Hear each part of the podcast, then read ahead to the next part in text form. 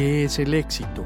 Hay muchas definiciones, pero para mí es lograr cumplir tus sueños, cambiar tu realidad.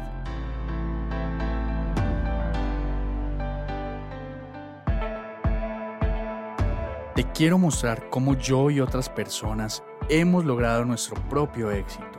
Conocerás de primera mano qué hemos hecho para llegar donde estamos, nuestros hábitos, nuestros pensamientos, nuestros pilares e incluso nuestros miedos.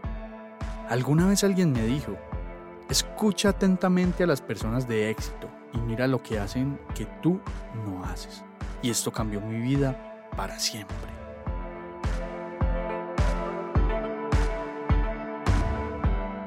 Bienvenidos a Invierte tu vida, el podcast donde hablamos de inversiones, finanzas y mentalidad. Yo soy Juan Pablo Osorio y empecemos, que esto va a estar brutal.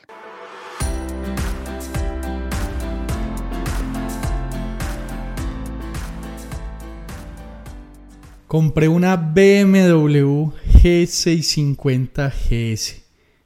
Lo logré. Un sueño cumplido y hecho realidad. Eso fue lo que pensé. Me sentía levitando.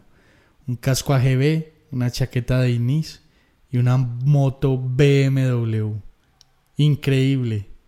Los sueños sí se cumplen. Lastimosamente lo que no entendía para ese momento es que nada de eso era mío.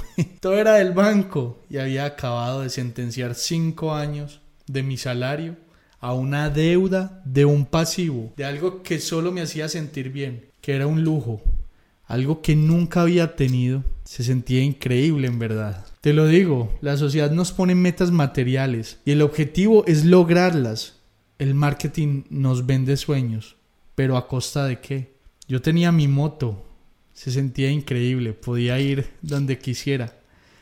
Yo nunca había tenido nada tan caro en mi vida, pero por fin había logrado conseguir un sueño, lograr un sueño que siempre había querido cumplir.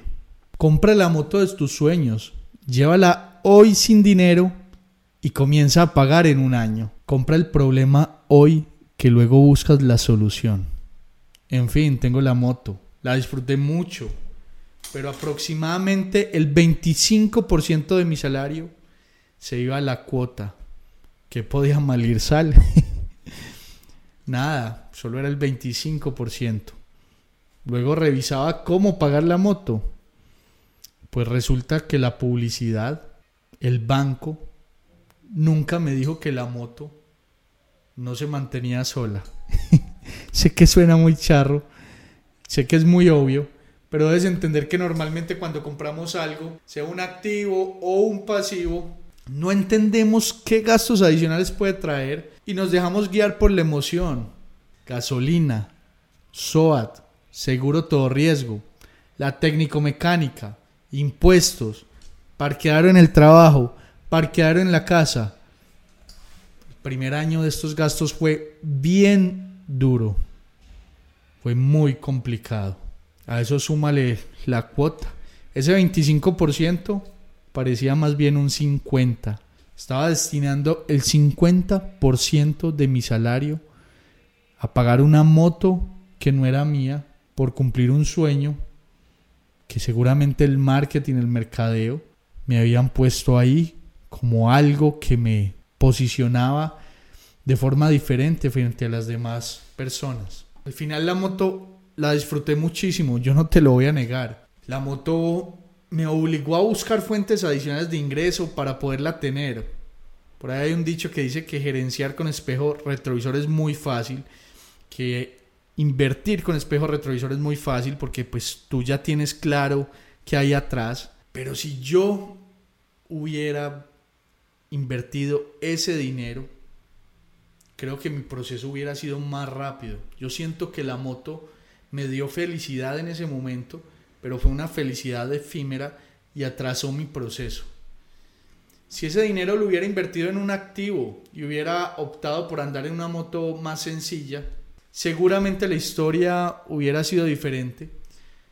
Pero tenemos dos formas de aprender y creo que es claro. Algunos aprendemos a los golpes, a las patadas, otros aprenden con la experiencia que viven los demás.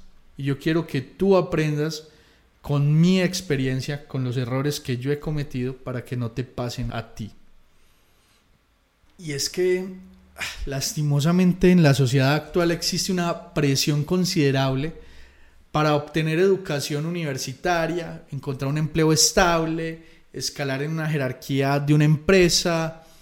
Muchas personas dedican gran parte de su tiempo y energía a trabajar muchas horas, luchar por promociones en su trabajo, por ascensos, por aumentos salariales, creyendo que aquí es donde van a encontrar la felicidad, donde van a encontrar esa tranquilidad económica, que con ese aumento salarial van a tener un bienestar. Sin embargo, a menudo uno se mete en un ciclo agotador en el que sientes que estás perdiendo tiempo y no tienes el tiempo suficiente para dedicarte a tus pasiones o disfrutar la vida. Estás en ese ciclo, un círculo, donde buscas aumentar salario, escalar en la empresa para obtener más dinero, para poder comprar más cosas, que al final lo único que son es un gasto extra y nada más. Yo creo que esto se debe a la estructura social que tenemos, a los valores como sociedad que estamos construyendo, donde mostrar y aparentar es mucho más importante que otro tipo de cosas. El sistema educativo y el mercado laboral suelen ser muy enfáticos en que la formación académica y las habilidades técnicas son muy importantes, pero desarrollarnos como personas, desarrollar la creatividad, explorar esos intereses individuales y esas pasiones individuales que tenemos como personas quedan a un lado y no nos enseñan cosas que realmente pueden ser útiles, como por ejemplo a emprender, a explotar económicamente lo que realmente amamos, a construir patrimonio, manejo de finanzas personales, qué es un activo, qué es un pasivo, porque no les interesa que lo aprendamos. Y la presión social y esas expectativas culturales nos pueden llevar a seguir una vida que se basa en acumular y acumular y acumular. Porque la riqueza y el estatus social son importantes. Yo no busco tener un equilibrio entre el trabajo y la vida personal. Yo busco trabajar mucho para producir mucho para poder seguir acumulando cosas. Al final yo había caído en mi propia carrera de la rata. Esto es uno de los términos que más me gusta de Robert Kiyosaki. Te recuerdo que yo siempre tomo lo que me aporta o me agrega valor de otras personas. Yo no tomo la totalidad de lo que dicen los autores, te lo quiero dejar muy claro. Pero ese término me parece muy chévere y muy interesante cuando uno lo entiende y lo desarrolla yo estaba trabajando para comprar cosas que la sociedad me hacía sentir que necesitaba, pero por medio de deuda, para durar un montón de años pagándola, para después salir a buscar otra cosa, en este caso una moto más grande, para crecer más la deuda, porque es más caro, y volver a caer en el mismo ciclo. Y es que en eso consiste la carrera de la rata se refiere a esa idea de que muchas personas están atrapadas en ese ciclo interminable de trabajo duro, dedicación exclusiva a trabajar para satisfacer única y exclusivamente estándares sociales. Es increíble a lo que nos lleva la sociedad y el marketing. Y es que piensa cómo es nuestra vida. Entras a la universidad, te gradúas, buscas un empleo, empiezas a trabajar, ahora debes tener un carro, luego debes ir por la casa con una deuda enorme a muchos años, luego te casas con una buena persona que va a ser tu compañero de vida para siempre, te ascienden en el trabajo porque le estás haciendo genial, le estás rompiendo, porque estás trabajando más de lo que te piden. Y ahora debes mejorar el carro y tienes que comprar una casa más grande porque vienen los hijos y aumentas la deuda y sigues trabajando ahora para complacerlos a ellos y nuevamente te ascienden y vas por un carro más grande, carro más moderno, una casa más grande, una casa más moderna. Y así se te va la vida. Y es que trabajar duro no tiene nada de malo. Yo en muchos episodios del podcast te he dicho que tenemos que trabajar duro para ser más eficientes en nuestro proceso de crecimiento. Pero no trabajes para los bancos, como me pasó a mí. Busca que los bancos trabajen para ti, apalancándote del dinero de los bancos. Porque es que la deuda no tiene nada de malo. El malo fui yo con el uso que le di a esa deuda. Al comprar una moto que no me podía permitir comprar en ese momento. Pero que el marketing me dijo, te la mereces. Te vas a ver más lindo. Te vas a ver mucho mejor. La puedes tener. La puedes pagar en uno, en dos años. Llévatela ya. Luego me la pagas. Seguramente si postergas ese gasto emocional que tienes en mente, motivado por el marketing, por esa propia carrera de la rata en la que estás metido, te aseguro que aceleras tu proceso. ¿Qué pasaría si en vez de comprar un carro de 50 mil dólares,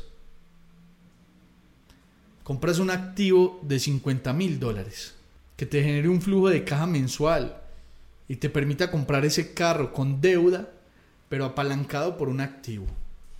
Esa es la reflexión más importante que quiero que te lleves. Y manteniendo las proporciones de los números. Sé que un carro de 50 mil dólares es un carro costoso, pero sé que también hay activos de 50 mil dólares que te pueden pagar las cuotas mensuales de ese vehículo.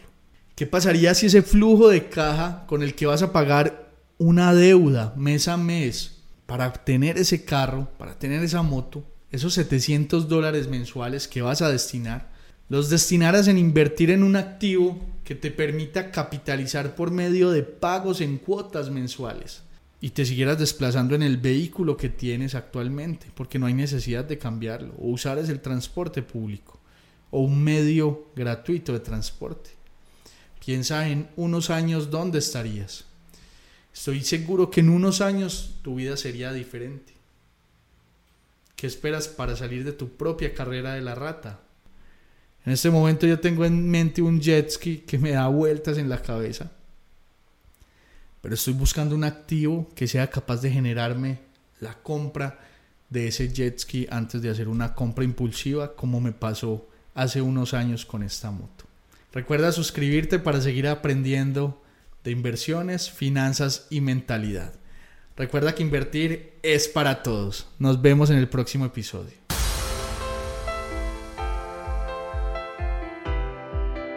Si quieres seguir aprendiendo, recuerda seguirnos en las redes sociales como arroba. Estamos en Facebook, Instagram, TikTok y YouTube. Ahí te responderemos todas las dudas y preguntas que tengas. Siempre estamos dispuestos a ayudar. Nos vemos ahí.